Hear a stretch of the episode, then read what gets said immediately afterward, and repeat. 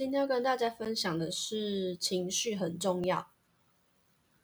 那现在科技越来越发达了嘛，大家都会想说，要培养怎样的能力才可以应对现在的社会？讲了很多，比如说外语能力啊、资讯能力、移动能力，叭叭。但我还是觉得最重要的是情绪，因为一个人有情绪很正常。那如果没有情绪的话，我们跟机器人有什么不一样呢？那 EQ 指的就是情绪商数，自我的情绪控制。然后这跟智商不一样，这是可以改善的。那情绪这个东西，不管是你一个人独处，或者是跟他人相处，都必须面对。我觉得很多事情其实都可以透过练习而变得越来越好。就像我现在在录这个音频也一样啊，我一开始一定是脑子会比较混乱，不知道要讲什么，然后可能会卡顿什么的，那都没有关系。就是我们先做出来，然后从看得到的成果去观察自己有哪些部分需要调整，这样就好了。我是这样告诉自己的啦。那我查了一下，情绪商数比较低的人有哪些情况呢？你可以自己对照看看。第一个，会避谈自己的感受，觉得有感受是一件不好的事情。第二个，会批判自己拥有的负面情绪，就是我不应该生气，我不应该难过。第三个，会想要控制自己的情绪。其实它是一种压抑，就比如说你生气百分之百，那你可能只释放了七十，你告诉你自己我没有这么生气啊，你的心想释放这个情绪，但你的脑子却跟你说，呃，有些场合你不应该这样做，那也没有错，因为人都有不得已嘛。然后第四点是情绪背后的情绪。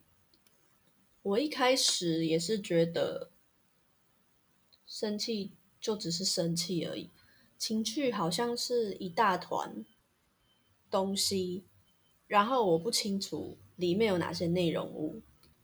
但后来我慢慢练习以后，就发现，诶，情绪生气的时候，你把它拨开，下一层情绪可能是难过，那难过再拨开。下面一层又会是什么呢？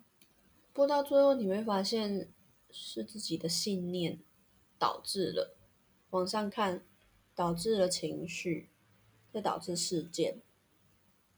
再来是盲目，会盲目的被自己的情绪带动。